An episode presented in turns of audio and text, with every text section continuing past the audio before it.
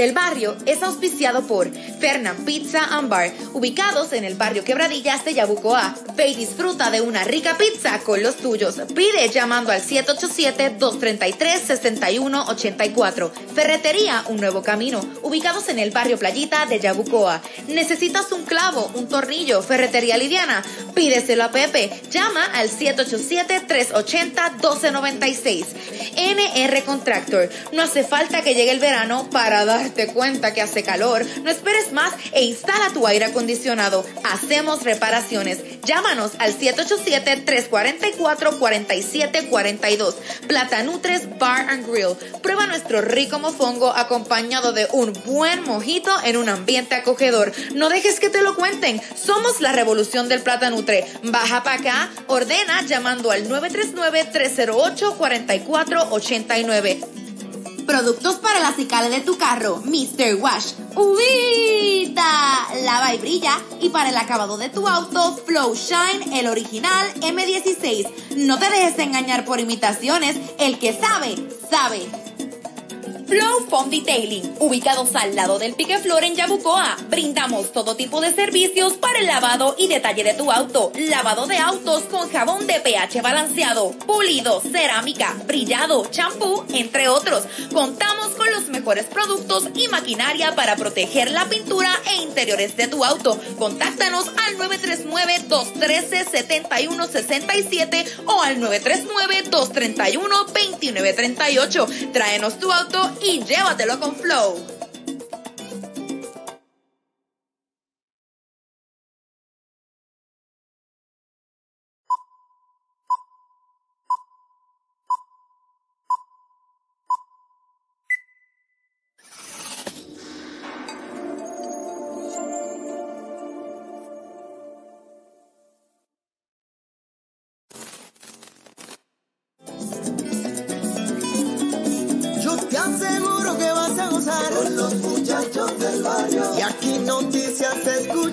Los muchachos del barrio. Y mucha cultura aquí encontrarás. Muchachos del barrio. Aquí, aquí tú te quedarás. Muchachos del barrio. La nueva temporada acaba de empezar. Muchachos del barrio. Y de buenas entrevistas tú vas a disfrutar. Muchachos del barrio. Donde se habla del campo y de la ciudad. Muchachos del barrio. Así que ven, ven que ya empezar. Muchachos del barrio.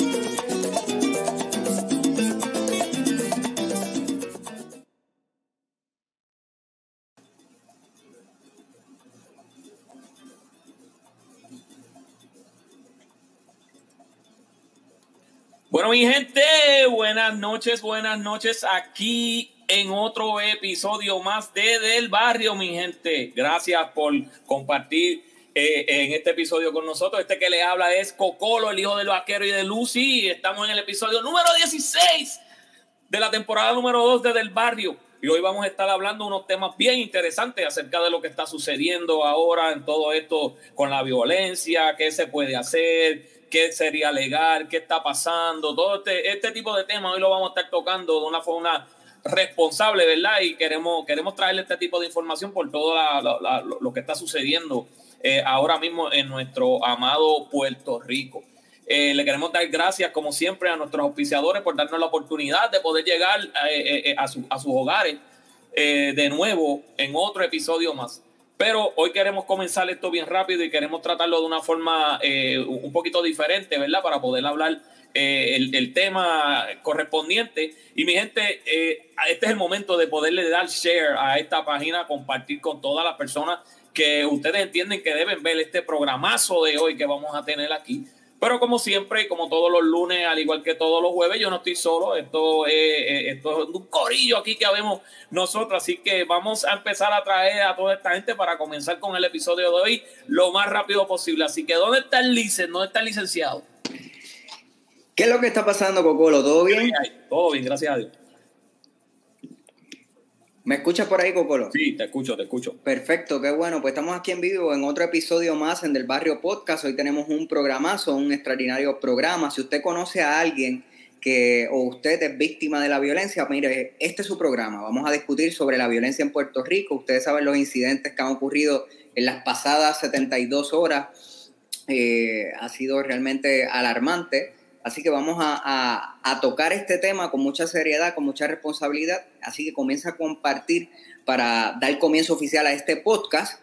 Pero vamos a dar paso nada más y nada menos que a ese hombre que vive en el otro municipio de Puerto Rico, a las afueras de aquí, de, nuestras aguas, allá en la Florida. Y ese es el gran Javi Cariche. ¿Qué es lo que está pasando? Eso es, aquí estamos. ¿Me escucho bien, muchacho? Sí, me escuchas bien. Perfecto. Qué bien, eso es ¿verdad? Para explicarle a, las personas por qué entro de esta manera y es que estoy teniendo un poquito, me sacaron, estoy aquí, ah, Emanuel se fue. Estoy teniendo un poquito de problema con, con mi sistema aquí, pero nada, aquí estamos. Eh, eh, como, como dijo Emanuel, pues sabes que hemos tenido pues una, un pasado fin de semana muy, muy muy apretadito en cuestión de las, cosas que están pasando en Puerto Rico y del barrio, pues quiere hacer un programa especial y hoy vamos a tener a la licenciada Gualesca Delgado, vamos a estar tocando este tema de, cómo se bregan este tipo de casos, este, qué podemos hacer y todas estas cosas, así que eh, nada, va a ser un programa súper interesante. Pero yo siempre, yo siempre me tiro la mía. Yo, gracias a Dios, después, después de esas 72 horas que estuvimos un poco denso, llegó el salvador de, de, todo. Rubén Gray salvó con aquel videíto, ¿verdad? Que, puso, puso a, a, a, gozar a Puerto Rico, porque dentro de, dentro de la, de, la, de, de, la tensión que teníamos, pues pasó eso, ¿verdad? Pero hoy, hoy no, hoy, hoy todo va a ser serio. Vamos a tener un programa serio, así que Coco, lo seguimos. ¿Quién más está por ahí con nosotros? Seguro que sí. Bueno, hoy vamos a tener, ¿verdad? La J hoy no va a poder estar porque está celebrando el cumpleaños de la comadre Glory. hoy está de cumpleañera, así que la J va a estar hoy ahí, ¿verdad? Y tiene que bregar, sabe que él tiene que bregar, que está caliente, está calientito. Así, que, rápido, vengo ahora. Sí, dale. El, el, entonces, pues nada, hoy Jay no va a estar aquí, así que decidimos traer un invitado, eh, o una invitada, mejor dicho, especial para aquí. Y qué mejor, qué mejor que la que manda, que la que se cree que manda en casa, mi esposita Diana. Así que déjame, déjame pasar por aquí a Diana. A ver dónde está Diana. Ah, mira aquí, mira aquí, mira aquí. ¿Qué pasó? La que cree, la que se cree, la que se cree.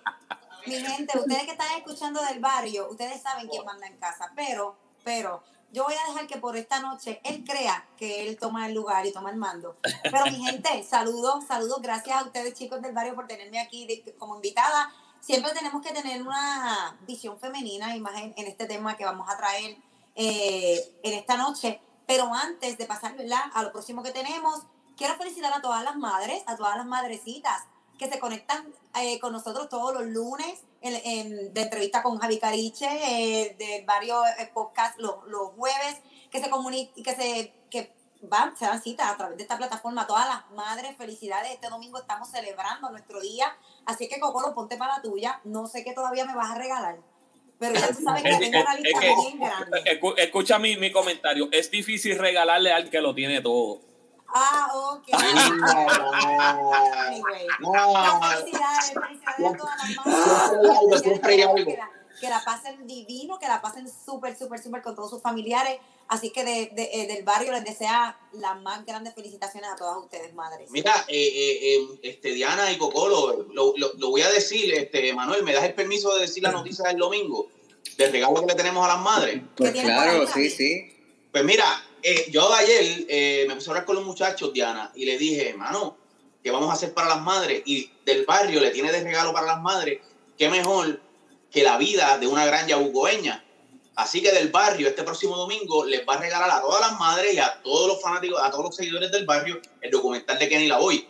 Así que lo, vamos a estar, lo vamos a estar presentando, lo vamos a estar presentando este próximo domingo a través de la plataforma de YouTube solamente. Vamos a, es solamente a través de la plataforma de YouTube. Así que si quieres ver el documental, dale like a, a nuestra página en YouTube, porque por ahí es donde lo vamos a tener. Eso es así. Gloribel, tranquila, Gloribel, que tengo Sí, esto sí. aquí, tengo, tengo aquí No, y a te- estos chicos controlados. Tenemos, tenemos, tenemos el corillo por ahí, está activado, está el Punk Road, está por ahí, Ángel Moisés Delgado que envía saludos también, Moisés, de, eh, el hijo de Cristóbal que está por ahí, el pana, Scotty Durán también está por ahí eh, eh, enviando los saludos. Y, y Glory pues aclamando a Diana, pues no, me, me la va a tirar a mí. Claro, Este- claro, mujeres al poder. Ella sabe, ella sabe de qué parte está.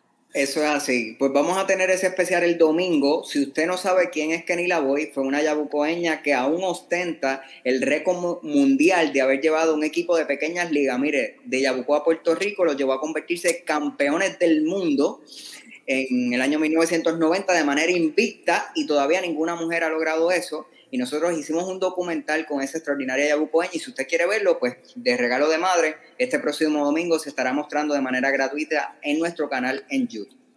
Este, pero dicho eso, vamos a comenzar con el tema de hoy, que queremos reseñar lo que es la violencia en Puerto Rico y para eso podemos tenemos unos recursos extraordinarios que estarán con nosotros y ya comenzamos oficialmente esa- esta sección titulada Hablando claro con el barrio.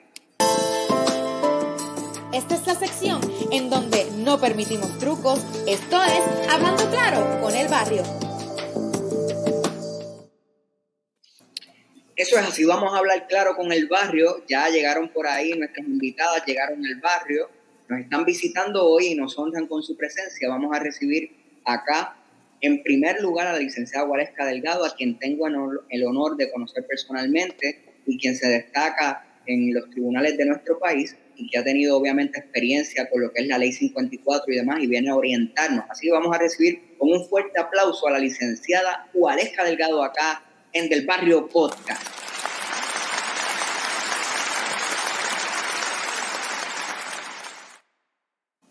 Valesca, bienvenida al barrio.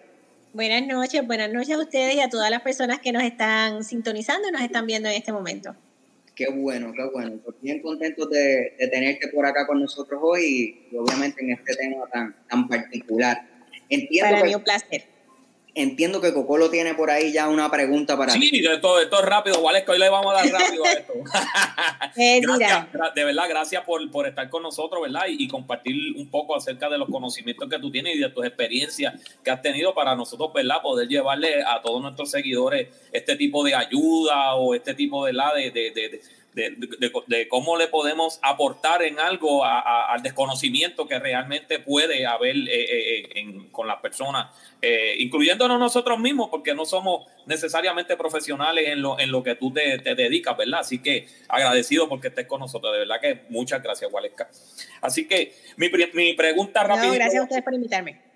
mi pregunta rapidito va a ser, ante los incidentes de violencia que están siendo reportados, ¿cuál sería el, pro- el, el procedimiento para una víctima de violencia doméstica para, para poder solicitar lo que es una orden de protección?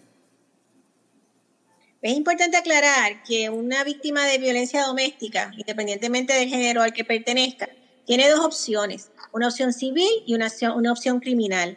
Cuando me hablas de la orden de protección, te estás refiriendo a la opción que tengo civilmente. Eso quiere decir que la persona puede ir a la sala municipal más cercana y solicitar al tribunal que emita una orden de protección que inicialmente puede ser provisional eh, para que eh, ordene o le notifique a esa persona que no se puede acercar ni tener ningún tipo de contacto con la persona que sea. De ordinario, la, la- la perjudicada o el perjudicado llega a las salas del tribunal municipal. El procedimiento es bastante sencillo. Usualmente hay una intercesora con la cual se entrevista, le ayuda a llenar el formulario. El formulario es un formulario bastante sencillo pasa a la sala municipal donde lo atiende un juez o una jueza, eh, le da una narrativa de los hechos y si el juez o el juez entiende que es víctima de violencia doméstica o que corre algún tipo de peligro, usualmente se expide esa orden de manera provisional. Eh, es lo que nosotros conocemos como una orden ex parte. Esa orden ex parte se le notifica a la otra parte y usualmente en un término de alrededor de 20 días eh, se celebra una vista final donde la otra parte tiene su día en corte para poder argumentar porque esa orden de protección no se debe extender por más tiempo. Usualmente se extiende por un año. Eh, he visto casos hasta de dos, pero usualmente el término que usualmente manejamos son 12 meses.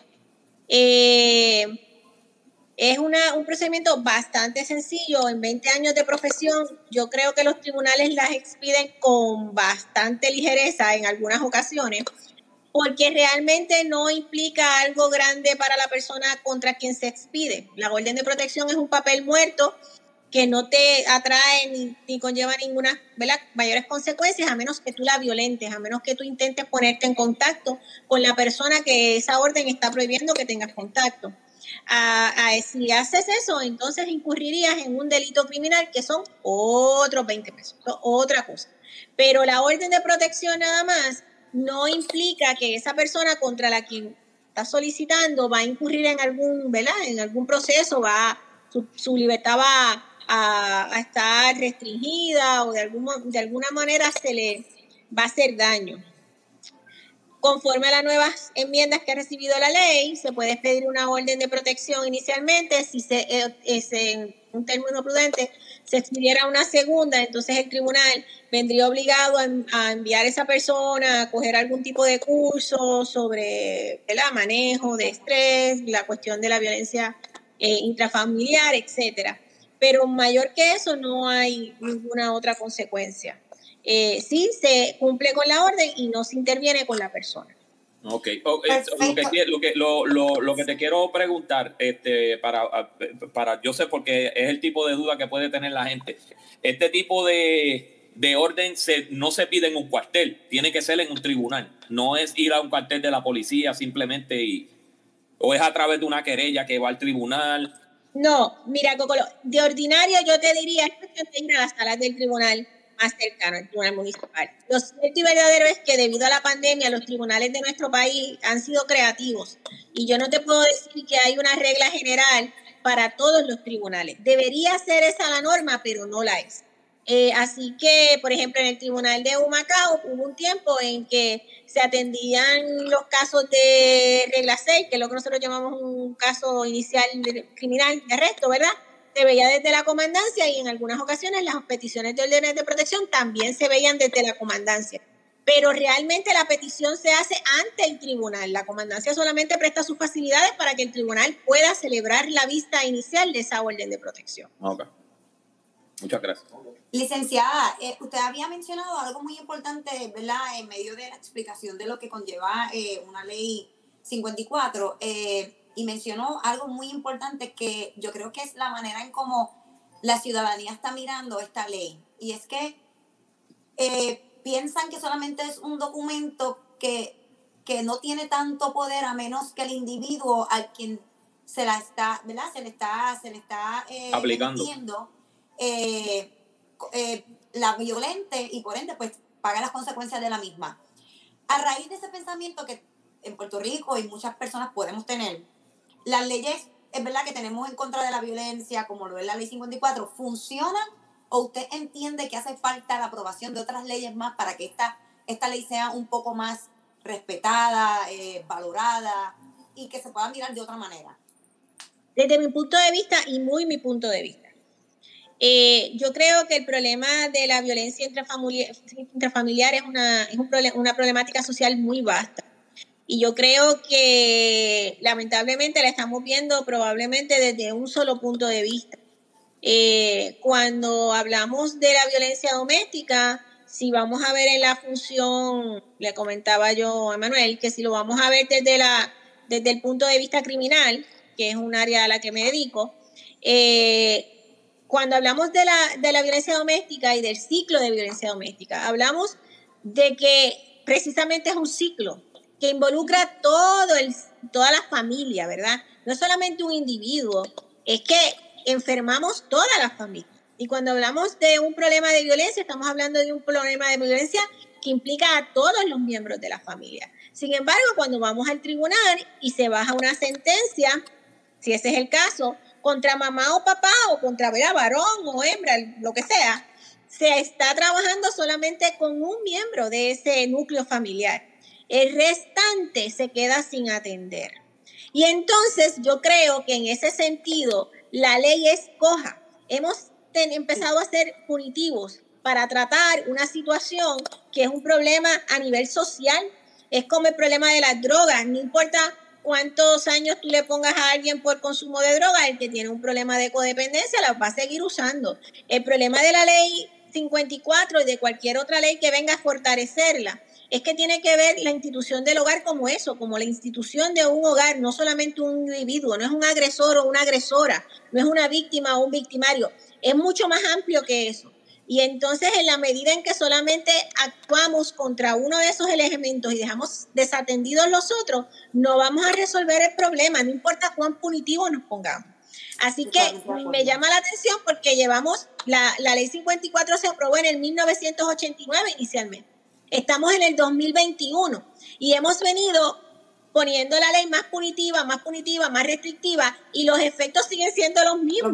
No vemos mermas en, las estadísticas. Vemos mujeres y vemos hombres en menos cuantía, pero igual. Vemos víctimas de la violencia que se genera en la familia falleciendo todos los días, pues entonces algo estamos haciendo mal. Estamos dejando de impactar a lugares o, personas importantes, ¿no? Y en, y en, ese sentido me llama la atención que querramos resultados distintos haciendo lo que venimos haciendo igual en los últimos años. Eso es correcto. Yo, creo que, esto, ¿verdad? Una opinión personal. Eh, yo entiendo que, cuando se emite una, una, ley 54 no debemos simplemente, ¿verdad? El sistema, el sistema judicial debe intervenir también con lo que usted está eh, mencionando y con lo que está planteando, porque es, realmente se afecta a toda la familia, es un núcleo completo que está viviendo un, un ciclo de violencia. Eh, yo quería preguntarle dentro de, ¿verdad? De, de, de la temática, si es correcto todavía si podemos decir violencia doméstica o es violencia de género, porque eh, eh, ah, hubo un tiempo en que los términos estuvieron en discusión en foro, en foro público. ¿Es correcto decir, utilizar los dos términos, violencia doméstica y violencia de género? Pues mira, yo, si tú me preguntas, yo creo que la violencia es mala independientemente de dónde venga y el, título no hace la cosa, decimos en el derecho. Eh, yo entiendo que lo correcto sería decir violencia doméstica porque es dentro del ciclo de un hogar, ¿verdad? Y, más en estos tiempos, no necesariamente ese hogar implica que haya dos géneros distintos. Eh, así que violencia doméstica es algo mucho más abarcador, más inclusivo, ¿verdad? Eh, y, y, yo creo que va, va por ahí la cosa. Yo creo que vivimos tiempos difíciles. Eh, la pandemia no ha venido a ayudar a, a, un país que ya pasaba por momentos difíciles a nivel social, que ya tenía unos issues económicos debido a unas implicaciones económicas que llevan años con nosotros.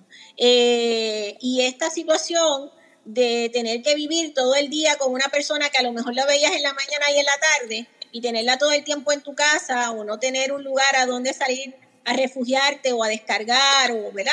Eh, eh, pues ha, agudizado la situación y era algo que se preveía. Y, si te soy honesta, yo pensaba que iba a ser mucho antes que íbamos a empezar a ver este boom en casos. Eh, yo suelo decir a mis conocidos que al final del camino no estábamos tan mal. Yo pensaba que esta crisis iba a llegar mucho antes y hemos aguantado bastante. pero aún así es, una pena, es una pena que, la pandemia solamente ha venido a destapar problemas o a, poner más grandes problemas que ya hemos venido sufriendo de generación en generación. Mira, yo eh, creo... Ajá, dígame, licenciado. Yo creo que la ley 54 necesita evaluarse de una manera objetiva. Eh, quizá adicionar a juristas con personas de todos los géneros, de todas las estrategias, de, de todos los ámbitos sociales, ¿verdad? Porque debe ser una ley mucho más abarcadora de lo que es. Y yo he visto a lo largo de muchos años de trabajo que la ley 54 ha sido utilizada para revictimizar al que está siendo objeto de, por ejemplo, violencia psicológica. Porque si yo tengo un golpe en la cara y voy al cuartel de la policía y lo enseño, pues el caso está más que claro. Pero el patrón más difícil de trabajar es precisamente la violencia psicológica, ese patrón que va destruyendo a esa persona, mujer o hombre, día a día, a día a día. Y que cuando llega un momento donde donde tu valor propio está ya en el piso, entonces probablemente pasamos más rápido a una agresión física porque ya tú no tienes la habilidad ni la voluntad para responder a lo que yo te estoy haciendo, ¿no? Este, y he visto a lo largo de los años muchas personas que han utilizado la ley 54 y el sistema para ser más enfáticos en esa pues en ese tipo de, maltrato y eso no se, no se toca mucho. El, no, hacen lo que yo diga o llamo a la policía. Sí. Eh, se da más de lo que la gente piensa. Bueno, eh, eh, sí, yo, de, de, ustedes saben que de, todo lo que estamos aquí, el, bueno, además de Coco, le Coco un poquito viejito, pero, este, ¿sabes? Yo he sido y yo, yo nunca niego mi testimonio y lo voy a decir aquí. Yo he sido victimario, como he sido víctima de violencia doméstica, pero es más difícil para el hombre. Eso, eso, sí, eso sí es bien, es bien, es bien claro. Es más difícil para el hombre, súper difícil en el sistema. Ahora bien, este, eh, eh, licenciada, por su experiencia, entiende que, entiende que los jueces deniegan la, la mayoría de las peticiones de órdenes de protección, como ha trascendido en la prensa, de ser así a qué, a qué se debe, ¿no? Yo creo que ha habido una mala información al pueblo. Eh, los, jueces no deberían ser, pero lo son, sumamente susceptibles a la opinión pública. Y ante una solicitud de orden de protección, usualmente la orden de protección se pide. Y se expide porque como acabo de decir ahorita, no es algo que vaya en, en gran detrimento de la persona contra quien se expide, ¿verdad? Ciertamente tiene unas repercusiones y los jueces tampoco las están regalando en la esquina, no es así de fácil.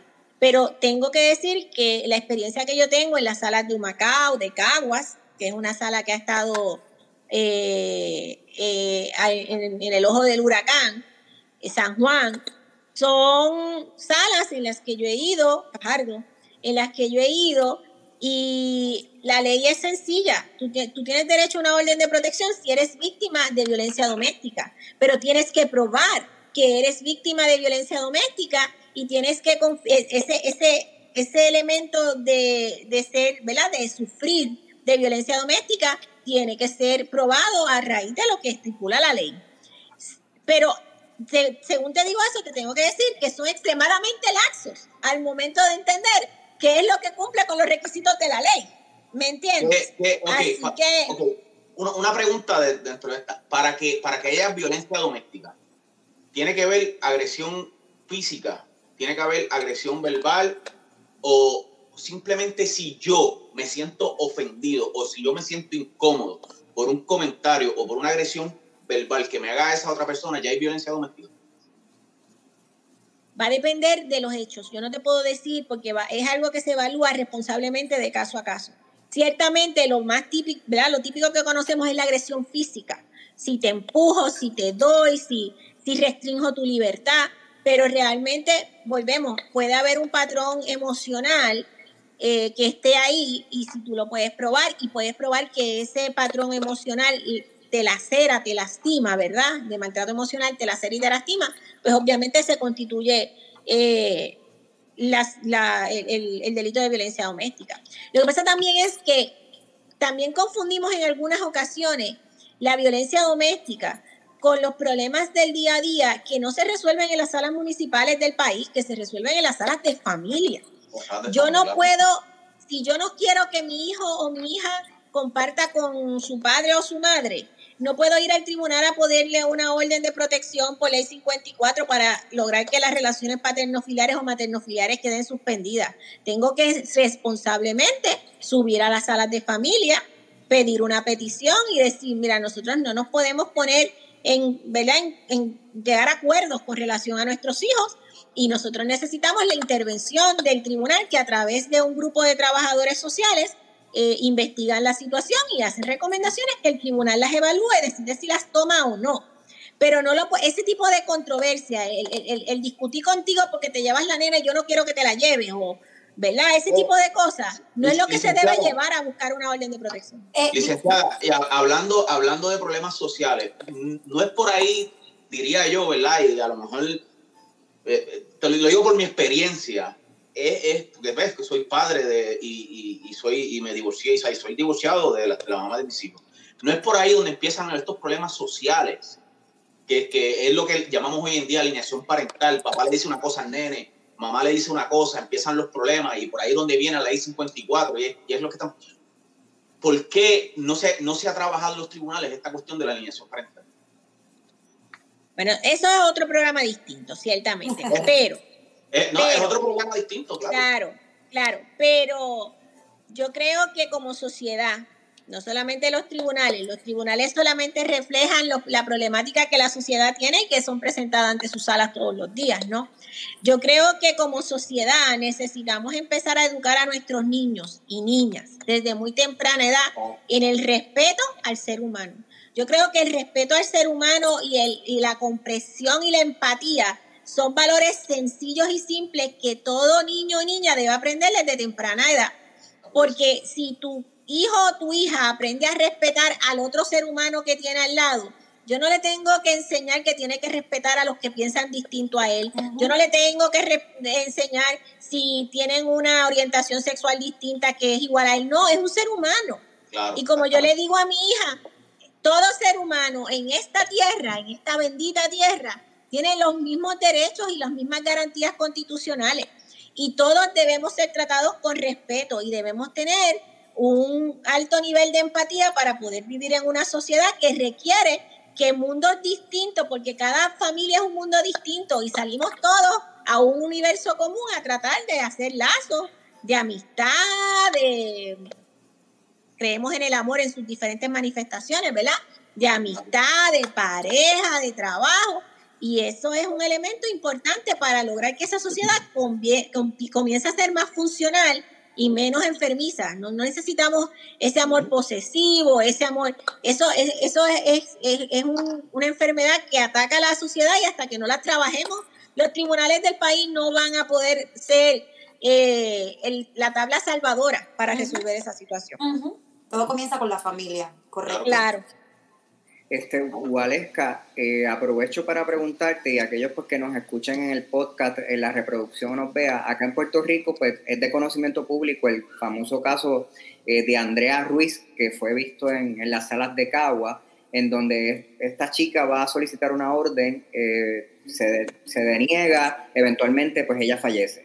Este, esto ha caído en el ojo público y la juez presidenta pues ha asignado ya una investigación básicamente de la determinación de esa jueza. Y quería preguntarte tu opinión, porque esto ha estado súper caliente esta semana, y quería conocer pues tu impresión respecto a la determinación de la juez presidenta. Mira, eh, con el mayor respeto que la juez me merece, eh, yo creo que es una decisión y las expresiones de la rama judicial a lo mejor fueron a destiempo.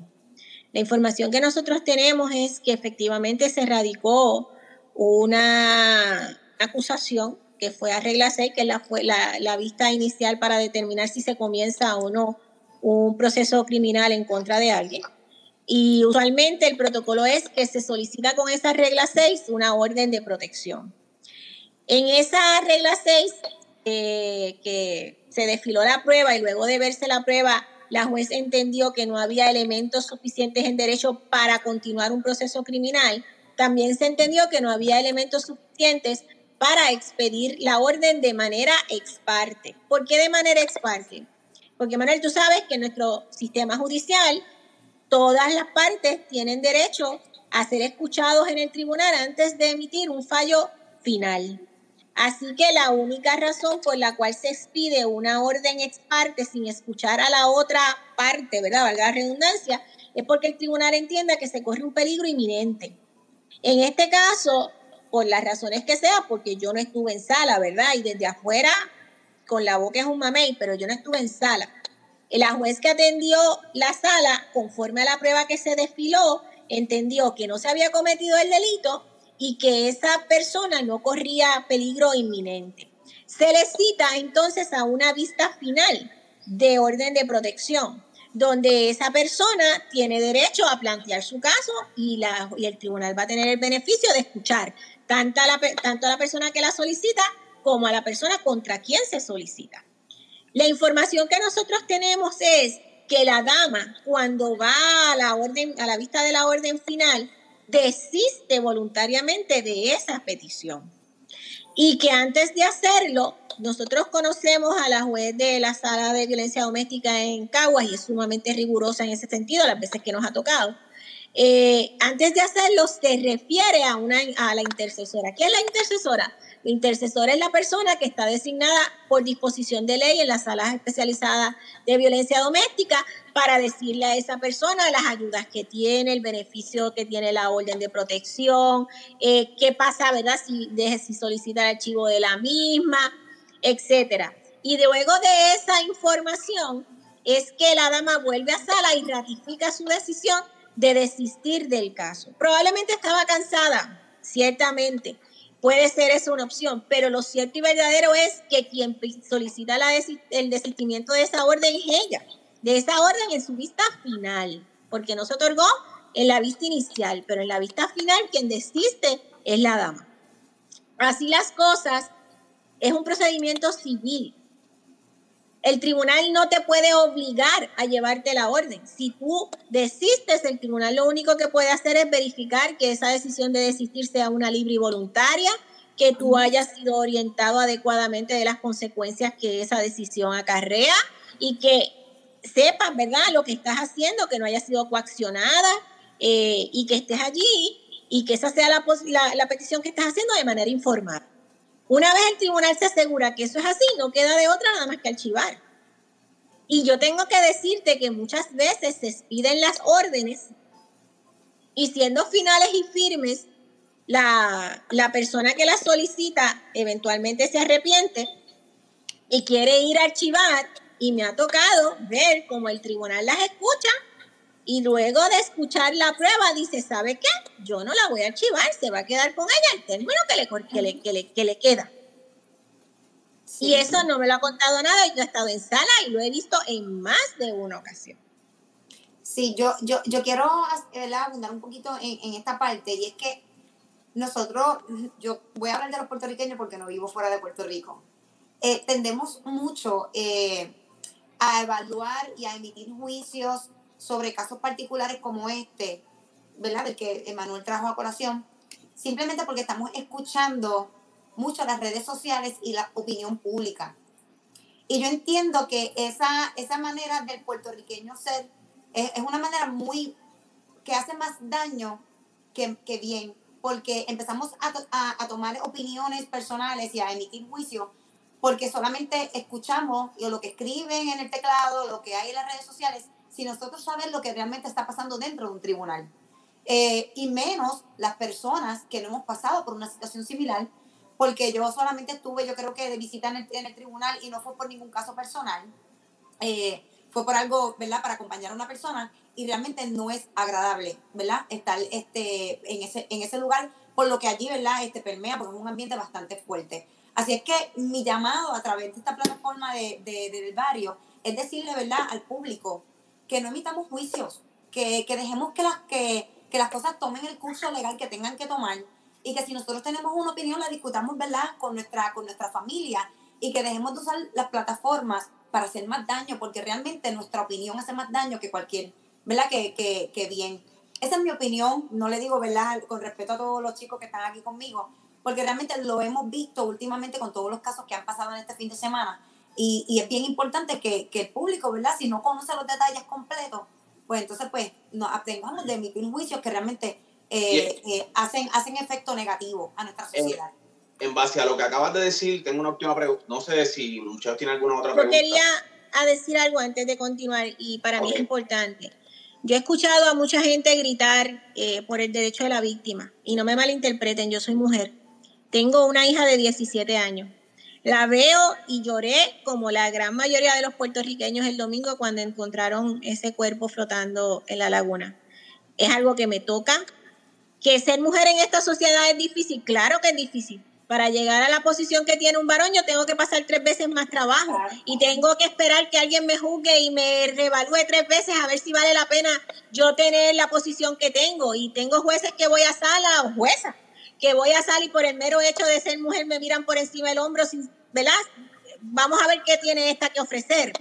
Este, así que ser mujer siempre ha sido complicado y es algo con lo que tenemos que socialmente trabajar porque no es justo eh, que tengamos que pasar tanto trabajo para lograr lo que probablemente para un hombre sea más fácil. Ciertamente eso es correcto. Sin embargo, tengo que decir que los derechos constitucionales son derechos que están consagrados en un papel que no es un papiro egipcio.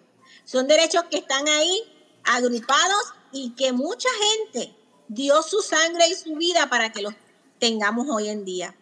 Y, y, modificar un sistema de justicia para que responda a la dinámica particular de un solo caso es sumamente peligroso, porque para validar ese derecho podemos estar abriendo la puerta de cómo obstruir e entorpecer y violentar los derechos de muchas más personas.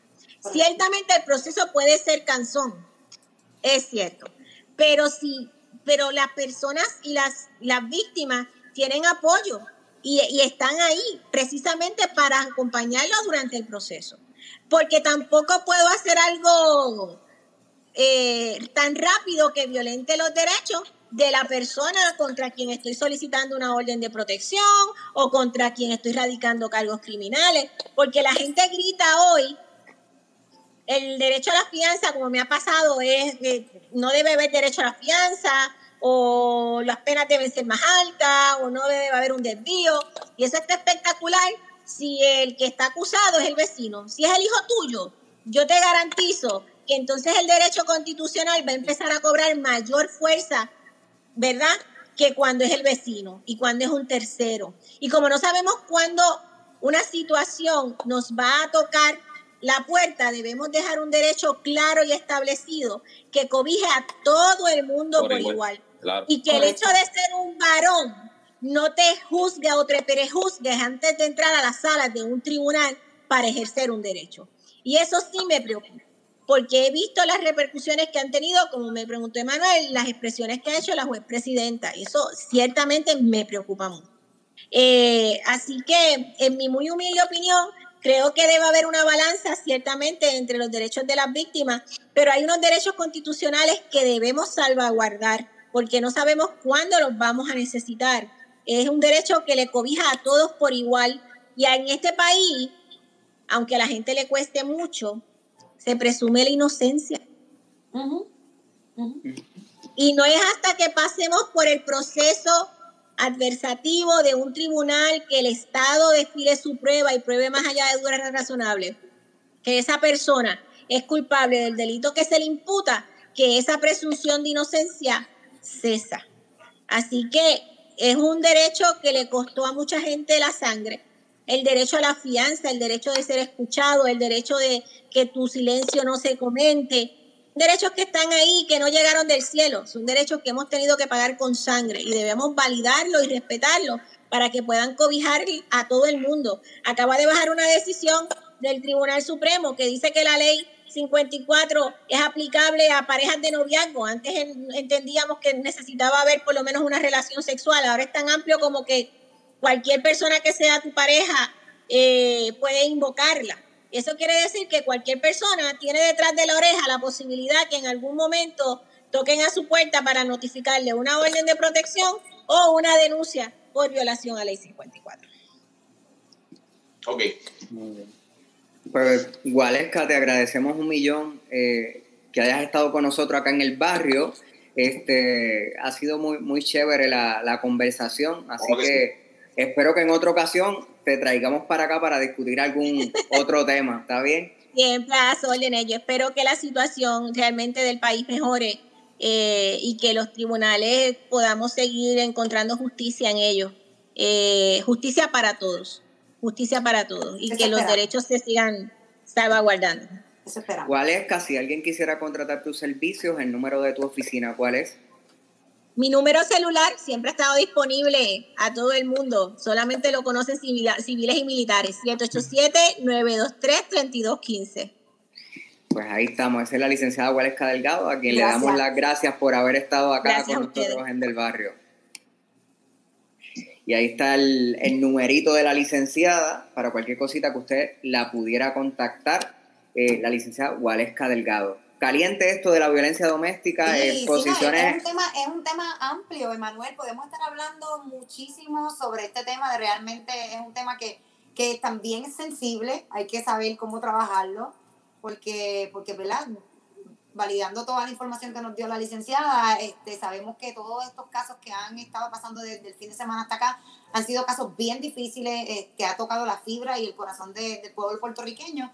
Así es que la sensibilidad está a flor de piel y tenemos que tomar en cuenta ¿verdad? eso también porque respetamos eh, esa sensibilidad del pueblo. Así es que es Y bien como, importante. y como tú dices, hay posiciones en contra, posiciones a favor. De hecho, este, el- se- públicamente se estaban pidiendo los audios de, de esa vista de lo que aconteció en el caso de. Andrea, o el Tribunal Supremo pues falló en contra de eso. Eh, y pues la gente está opinando a favor o en contra, algo muy interesante. Y aquí pues en, en, Del Barrio eh, estamos pues para hablar y discutir sobre eso. Precisamente en este momento del podcast queremos, traer a nuestra próxima invitada. Ella es Saimara Negrón Ruiz, es directora del programa Respeto y Dignidad de los Centros Solisolina Ferré en Caimito.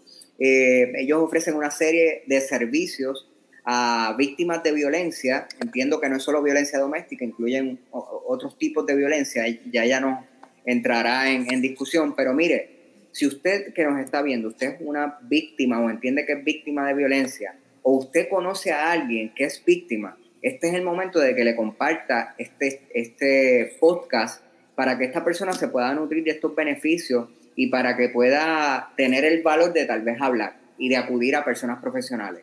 O sea, le estamos hablando con, con el corazón en la mano. No queremos que otras Andreas ni otras víctimas, como el caso de Verdejo, estén, eh, eso vuelva a ocurrir. Así que vamos a recibir por acá, en el barrio, nada más y nada menos que a Saimara Negrón, directora del programa Respeto y Dignidad de los Centros Solisolinas Ferré en Caimito, a quien recibimos con un fuerte aplauso.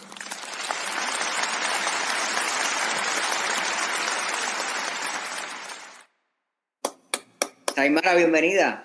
Bienvenida. Vamos a quitarle ahí el... Muteado, sí. Si tiene mute por ahí. Saimara, puedes Ahora, ahora quitar- sí. Ah, Ahora me escuchan. Ahora sí, ahora perfecto, ahora sí. Buenas noches, saludos a todos. Buenas noches. Buenas Qué noches. bueno. Saludarlos, qué bueno estar aquí con ustedes. Qué bueno, pues bienvenida, muy, muy contento de que estés aquí. Ustedes hacen una, una excelente labor por Puerto Rico y creo que es necesario que la gente sepa que eso existe. Correcto. Este, pues vamos a comenzar acá con el querendón de la casa, con Copolo. Dale, seguro que sí. Yo, yo pregunto rápido, Saimara. Yo no. no Dale. no, mira, gra- de verdad, gracias por, por, por, ¿verdad? por darnos la oportunidad de tenerte aquí para poder explicarle a la gente lo- los tipos de servicios que puedan tener, que, que, que a, las, a los cuales las personas tienen derecho, que muchas veces desconocen. Y estas son plataformas importantes para que la gente sepa qué, qué tipos de, de beneficios o derechos tienen. Este, eh, eh, en cuanto en cuanto a, todo este esta problemática que ha surgido y, todo esto. Así que súper, súper, súper agradecido, Saimara. Una, una, una pregunta que te quiero hacer para, para el beneficio de todos, los que estamos viendo y escuchando esto, o los que futuramente lo van a poder escuchar. ¿Qué tipo de servicio ofrece el programa Respeto y Dignidad? Y, y- otra cosa es, eh, o sea, las víctimas de violencia doméstica. Y, eso, ¿solo trabaja víctimas de violencia doméstica? No, el programa Respeto y Dignidad, sí sabemos, ¿verdad?, que la violencia doméstica es lo que está actualmente en, ¿verdad?, lástima que está en boga en este momento, pero adicional a las víctimas de violencia doméstica, nosotros trabajamos con maltrato envejeciente, sobrevivientes de homicidio, violencia en el noviazgo, Eh, trabajamos también con violencia familiar, con sobrevivientes de, de homicidio, ¿verdad? Ah, Ya sea aquella persona que estaba acompañando a alguien que resultó muerto, eh, ¿verdad? En, un intento de homicidio y también a víctimas de robo y asalto. Así que no solamente trabajamos con violencia doméstica, sino trabajamos también con otro tipo de violencia. Y es específicamente para las víctimas, nosotros brindamos apoyo emocional, eh, brindamos eh, apoyo emocional con, trabajo, con trabajador social, trabajador social clínico y psicólogo. Adicional, nosotros le proveemos ¿verdad? a nuestros participantes le proveemos un intercesor en tribunales, que al igual que tiene el Tribunal de Puerto Rico, nosotros también tenemos esa oportunidad y nuestros intercesores están permitidos en poder apoyar al participante en las salas, en sus vistas y en sus procesos. Qué bueno que menciona todo, todos los tipos de servicios que ustedes ofrecen, porque muchas veces nosotros eh, vemos organizaciones como las de ustedes eh, y, solamente no, nuestra mente se limita a, la violencia doméstica, pero eh, todo el mundo debe saber que también la violencia existe en los envejecientes, la violencia existe en otras áreas, en otras áreas que nosotros tal vez ignoramos o simplemente como no hay muchas noticias sobre eso, pues no miramos hacia ese otro lado. Pero qué bueno que hoy estás con nosotros y puedes ofrecerle verdad esa información al público. Pero tengo una pregunta, Saimara. Eh, respecto a la violencia doméstica, ¿verdad? Que es el tema que estamos tratando en, la noche de hoy. Quería preguntarte si solamente son exclusivos estos servicios para mujeres o también ustedes lo ofrecen a los hombres y si también lo pueden ofrecer, lo ofrecen más allá del área de Caimito o solamente ¿verdad? está en esa área o se extienden hacia otro lugar de Puerto Rico. Sí, actualmente este programa, eh, nosotros somos una réplica de que este programa comenzó en el área judicial de Ponce, que eso incluye hasta Guayama y hasta Guánica, y no solo es para, para mujeres, también atendemos hombres. Claro, es lo mínimo, pero sí, eh, son bienvenidos y actualmente en el programa de Caimito tenemos dos caballeros.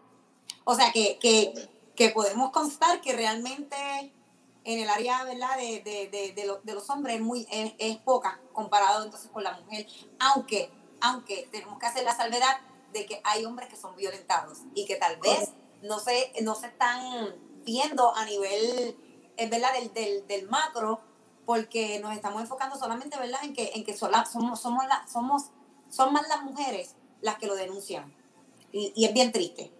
Y en el caso de los hombres, un programa como este, que ya llevaba varios años en Ponce, yo creo que en sus primeros dos años solamente pudo tener uno, dos, máximo tres hombres. Nosotros solamente estamos desde enero y ya tenemos dos. Así que ya vemos una diferencia en un proyecto que lleva más tiempo versus un proyecto nuevo, también un área diferente.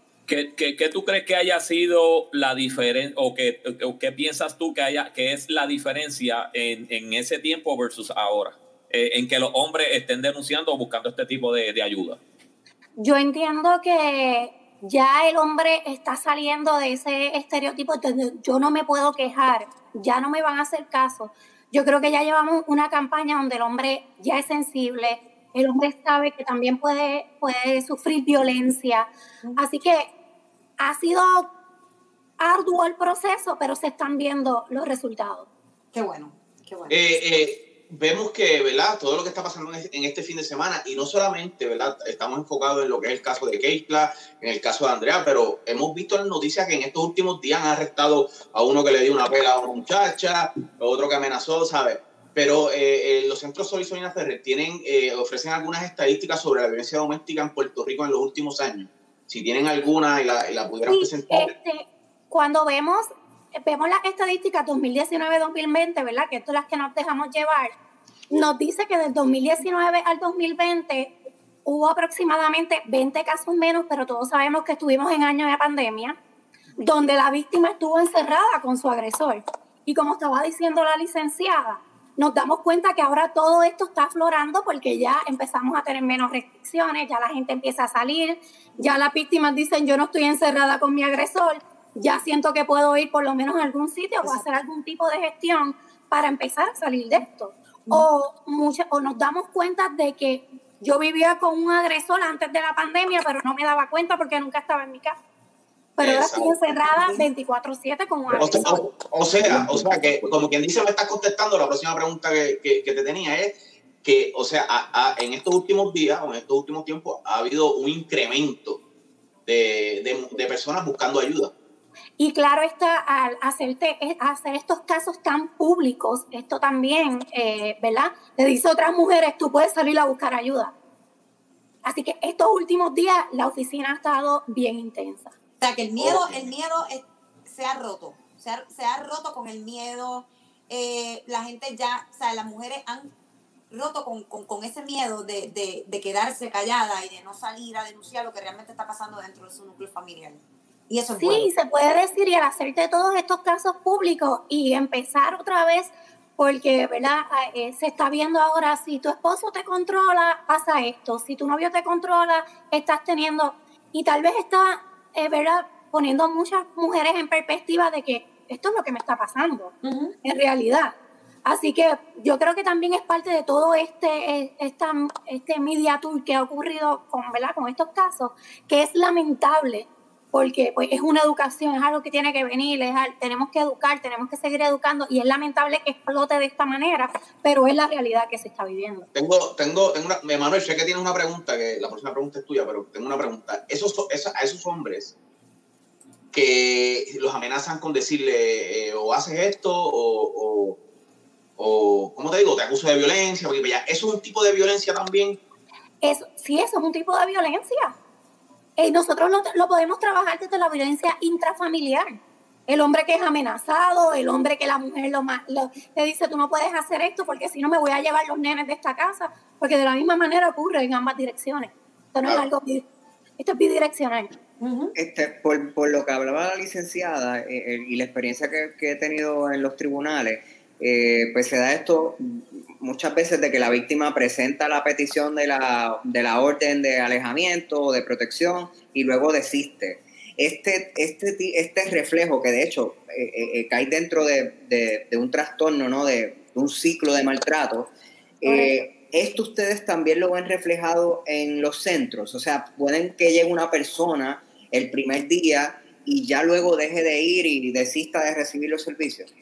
Sí, inclusive parte de, ¿verdad? de nuestro approach con, nuestro, con nuestros participantes es decirles, yo no te voy a juzgar si tú vuelves con él, pero yo necesito que tú sigas recibiendo nuestro servicio.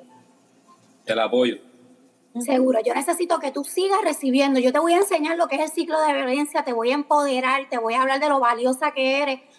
Pero de la misma manera, si tú entiendes, ¿verdad? Porque nosotros no tomamos decisiones por ellos, si tú entiendes que tú quieres volver con tu pareja, nosotros vamos a estar ahí para seguirte apoyando, para seguirte reforzando y para que tú tengas una relación saludable. Ok.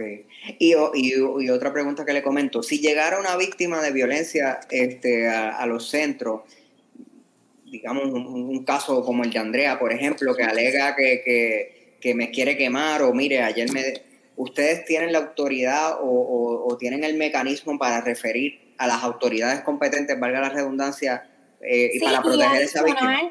Adicional para darle todo el apoyo de llevarla al tribunal, de ayudarle con la orden de protección, de proveerle seguridad, de trabajar eh, de la mano con otras agencias, Casa Julia de Burgos, Casa Bondad, si tiene que salir de donde está, eh, ¿verdad? Para buscarle las distintas ayudas hasta lograr que ya esté a salvo. Eso es parte de este programa. Excelente.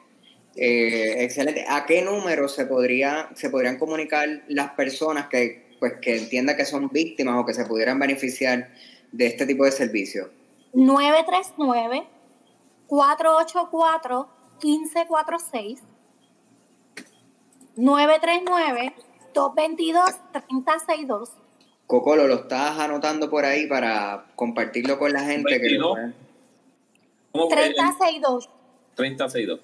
Sí, o el 842 0000 787. Sí, correcto. Extensión 1533-1531.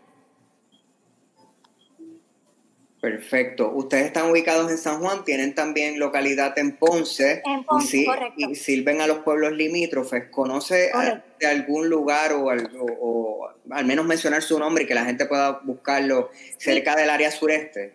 Pues mira, allá tenemos, allá tenemos Casa Bondad, que está en el área de Humacao, el teléfono es 787-852-7265. ¿Hay, ¿Hay, algún otro, además de, bueno, Casabondad sirve entonces? Eh, en el área sureste, es el que está en el área sureste, pero siempre está Julia de Burgos, que tiene en las distintas áreas de la isla. Eh, también está lo de apoyo a víctimas del crimen. Eh, Proyecto Matria, que también ellos atienden en toda la isla le hacen las gestiones a, a, las víctimas para que se puedan relocalizar. Aquí tenemos unas preguntas del público. Como profesional, ¿piensa que un agresor cambia para violentar a su pareja? Y, para, y para de violentar a su pareja, a su pareja. O sea, un agresor pudiera cambiar. Eso es lo. Eh, bueno, en este caso, ¿verdad? Yo trabajo con víctimas. Este, ¿verdad? Yo no trabajo con agresores, que eso va a depender de cada caso individual. Y de que sí entiendo que hay programas que trabajan directamente con agresores. Pero en mi caso, yo trabajo directamente con las víctimas.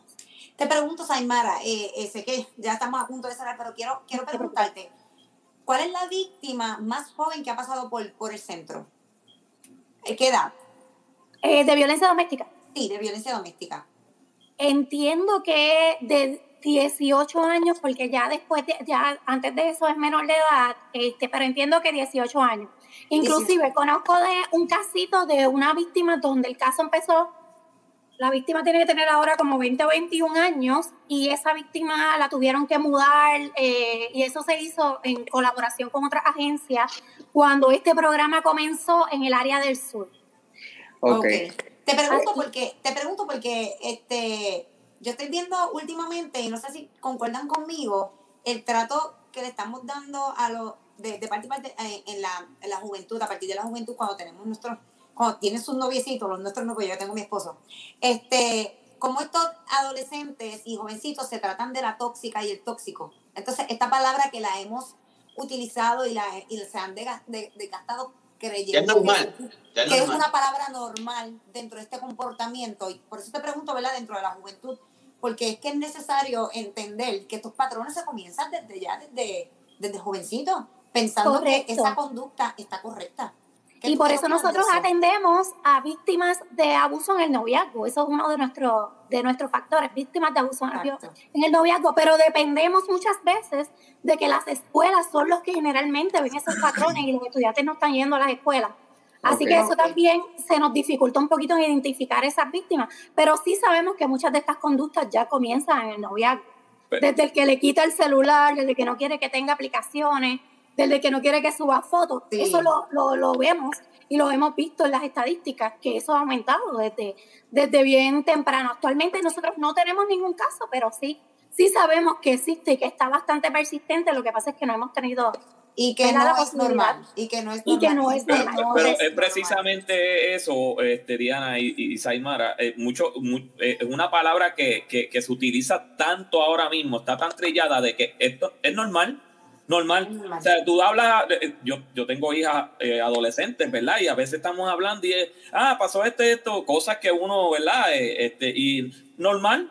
Y yo como que no es normal, es el problema, que, que, no lo podemos normalizar todo, ¿entiendes? No, no todo es normal, o sea, no, no. Precisamente hablando de jóvenes, quería preguntarle, de qué, qué edad a qué edad brindan servicio ustedes, de las edades, y si hay que, la persona tiene que, qué evidencia, qué tiene que, llevar para recibir los servicios, si le golpearon, pues, o sea, ¿qué, ¿qué, se le pide? Sí, actualmente eh, nosotros, eh, como trabajamos violencia intrafamiliar, trabajamos con todo el núcleo familiar, pues obviamente trabajamos con bastante pequeños, ¿verdad? Siempre y cuando se pueda trabajar nuestra psicóloga, ella está cómoda con el proceso. Si no, pues se refiere a un psicólogo más especializado porque todos sabemos, ¿verdad?, que trabajar con niños tiene que hacerse con cuidado y tiene que ser un profesional, pero no tenemos una edad al poder trabajar con todo tipo de familias. Y trabajar el núcleo familiar completo de así ser necesario. Evidencia, nosotros trabajamos a base de referidos, pero también trabajamos con esta gente que viene walking y que dice yo estoy siendo maltratada y esto es lo que está pasando. Muy importante. Porque nosotros le ayudamos en todo ese proceso y si hay que hacer alguna querella, si hay que trabajar con eso, se le trabaja. O sea, que hay ayuda. Hay ayuda eh, a todos los que nos están sintonizando y que van a ver ¿verdad? este podcast más tarde eh, o luego, ¿verdad? En, su, en la comunidad de Sobar hay ayuda, búsquela. Por favor, no se quede en un núcleo en donde usted está siendo violentado, tanto mujer como hombre, como joven. Ya sabemos que tratan de, noviazgo, problemas, ¿verdad? Este, de, de violencia. Por favor, si usted está siendo una víctima, vaya a buscar ayuda. No se quede en, en, este tipo de, de, trato y de maltrato que en nada le va a favorecer en el desarrollo de su vida. Así es que del barrio les, les, les, pide de favor que por favor si se encuentran en una situación como esta, pidan ayuda, porque las hay en Puerto Rico, las hay. Así que Claro gracias, sí. Aymara, por, por, por estar Gracias a ustedes por la oportunidad. e informar al público de que realmente estos servicios están a la mano de, de la ciudadanía puertorriqueña. Y si no están a nuestro alcance por área limítrofe, siempre, ¿verdad? Parte de, parte de, de nuestro servicio y lo que, y en lo que creemos y en lo que fomentamos, le vamos a buscar cómo ayudarle. Lo vamos a referir a algún área más cerca de usted, todo ese detalle, nosotros lo vamos a poder trabajar. Muchas Pues gracias. Gracias. Saimara, le vamos a dar las gracias y este aplauso va para ustedes, para, para, Gracias. para ti, para tu equipo, por hacer la diferencia. Fácil.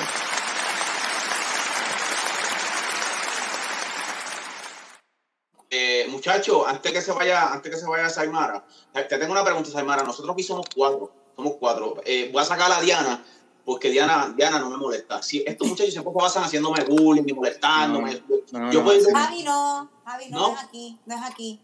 Ah, aquí no es. Ah, ok. Está bien. Simplemente, a ver, estamos un poco molestando. No, el-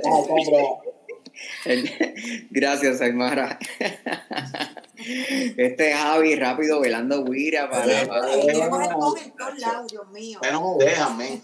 No, definitivo. Pues mire familia, este quisiera que diéramos las redes del barrio y vamos ya concluyendo este episodio, pero a los que están conectados no quisiera que se fueran, eh, porque queremos cerrar este episodio con un video que ha hecho eh, nuestro gran amigo Scotty Durán, realmente un artista, el hombre eh, hace de todo. Hizo un video en solidaridad con Keishla, Andrea y todas las víctimas. De- en este caso, pues particularmente va dedicado a las mujeres, ¿no? Porque es lo, lo que ha estado en, en tendencia en, en- en estos últimos días. Acá en Del Barrio no creemos la violencia contra nadie, contra el hombre, la mujer, Ah, sí. contra nadie. Fácil. Pero obviamente queremos cerrar en solidaridad con Keisha, con Andrea y con todas esas eh, mujeres, pues queremos cerrar el episodio con, con ese trabajo hecho por Scotty Durán y quisiera que no se lo perdieran. Cocolo, ¿dónde la gente nos puede seguir? Bueno, eh, la gente nos puede seguir aquí mismo por esta misma plataforma, este, en Facebook como del barrio, en Instagram como del barrio Insta y en nuestro canal de YouTube como del barrio, así mismito. Eh, estamos ahí en las plataformas de podcast, eh, puede buscar en su celular, en, en el iPhone o lo que sea, busque la plataforma de podcast de ahí, busque, eh, clique, ¿verdad? Escriba del barrio podcast y ahí vamos a estar, así que pueden escuchar todos estos episodios, eh, este mismo, los anteriores, pero en un momento que usted ande en su carro o algo así, quiere escuchar algo bien chévere, un tema bien chévere, un vacilón, el día que estemos vacilando y todo esto, pues usted se, se, se cure con, con, con Del Barrio. Así que esas son nuestras redes sociales para que nos puedan sintonizar. Y siempre, mi gente, mire, el dedito para arriba. Así que eh, eh, es importante, ¿verdad? Para que nosotros podamos llegar a más personas, que ustedes le den compartir a esta página para que más personas se puedan beneficiar de lo que del barrio quiere hacer por ustedes. Eso es así. Esto es así. Javi, cuéntamelo. Mira, eh, eh, Emanuel, eh, primero que nada, antes de dar mis redes, que quiero recordarle a nuestros seguidores que este próximo domingo del barrio le regala el especial de madre, el, el documental de Kenny Lavoy, ¿verdad? Esa gran mujer yabucoeña que hizo A esa 30 venta- años del invicto, una mujer para la historia. 30 años del invicto, una mujer para la historia. Este próximo este, Domingo. eh, domingo ya nosotros nos vamos a sentar, vamos a discutir la hora en que lo vamos a presentar y todas estas cosas, pero es por nuestra página de YouTube.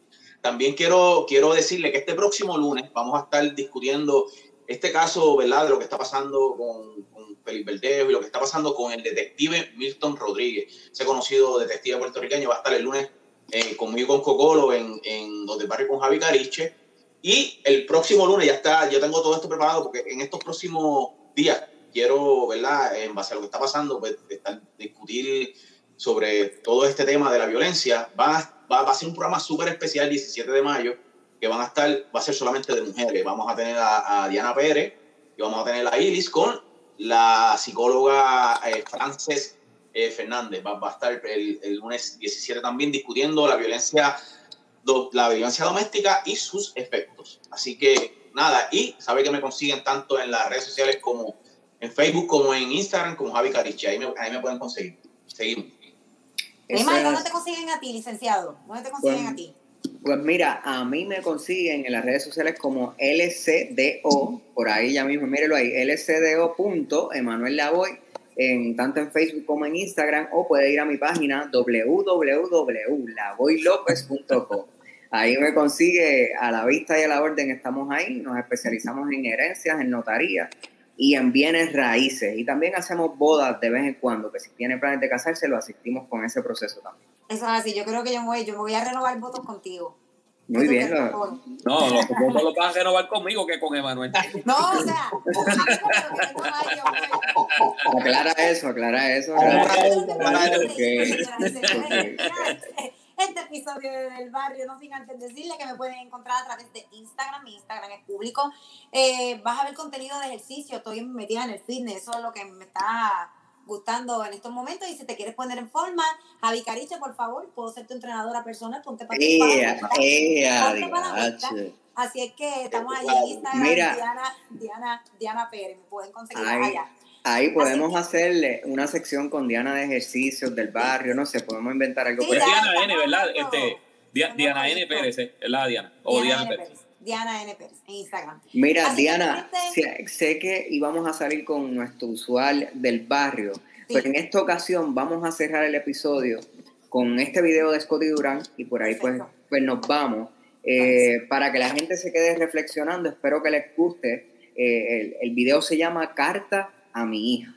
Así que a mí me impactó mucho y por eso le pedimos permiso a Scotty para pasarlo en nuestro podcast. Y saludito al pana Scotty Durán. Scotty Durán, saludos, Scotty. Nos vemos el próximo jueves, familia. Gracias, dejamos con esto. Vamos.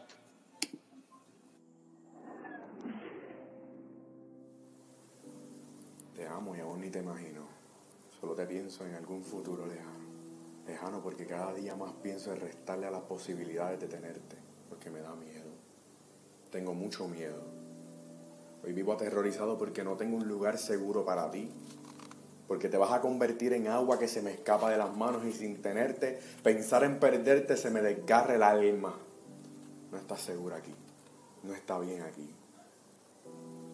Sé que tendrás muchas ganas de vivir, cosas por hacer y sueños por cumplir, pero yo me moriría el día que te vayas sin poderte despedir. Siempre te he soñado, siempre te he tenido en mi mente. Recuerdo tener 15 años y decir que cuando sea grande quiero tener una niña. Hoy los ojos brillan cuando sueño contigo, cuando nos imagino. Enseguida muere el sueño por el miedo, por el miedo de tener un cartel que diga ni una más ni una menos. Hija mía, eso no es lo que quiero para ti. No quiero que crezcas en un mundo donde te reprimen, degradan, te pisotean. Cuando papá siempre ha soñado en exaltarte, protegerte, decirte que eres lo más bello de este mundo, que lo puedes lograr porque tienes la capacidad. Puede que un día papá no esté, la historia sea otra y el mundo se me vire al revés. Miedo, el miedo a lo desconocido, el miedo de perder lo que no tienes, el miedo de que si llegaste bien a casa, el miedo de saber dónde estás, el miedo de conocer a tus amigos, el miedo de que no me escribas tan pronto llegues, el miedo de querer protegerte tanto que por protegerte tampoco vivas. Entiéndeme por favor y por esto te pido perdón. No es que sea pesimista ni esté exagerando. Lo que pasa es que aquí hay un huracán tan fuerte que a niñas tan hermosas como tú el viento se las está llevando. Quiero trabajar por un mundo mejor para ti. Quiero luchar. Lo quiero trabajar mi niña, pero te confieso que el proceso me asusta. Aún no te conozco, no sé ni tu nombre, pero me asusta. Me asusta mucho tu llegada por miedo a tener que aceptar una indeseada salida. Perdóname, hija mía. Por siempre te amo. Papá.